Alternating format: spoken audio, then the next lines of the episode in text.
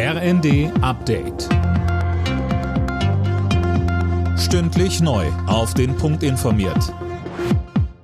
Ich bin Gisa Weber.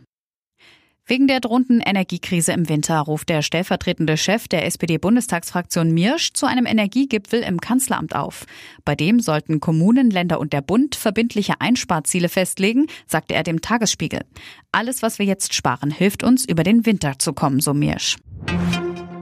Seit Wochen läuft die Debatte, was nach dem 9-Euro-Ticket kommt. Mit den Grünen hat nun eine der Regierungsparteien ein Konzept vorgelegt.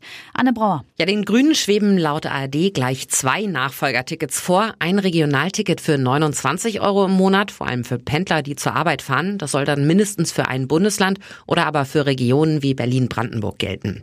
Und das andere ist ein 49-Euro-Ticket, das bundesweit gelten würde, wie das aktuelle 9-Euro-Ticket. Vor allem bei der Frage, wie das bezahlt werden soll, dürfte es aber noch reichlich Diskussionsbedarf mit der FDP geben. Nach monatelanger russischer Blockade haben die ersten Getreidefrachter die ukrainischen Häfen verlassen. Allerdings warten dort noch mehr als 20 Millionen Tonnen auf den Export. Getreide, das auf dem Weltmarkt dringend gebraucht wird.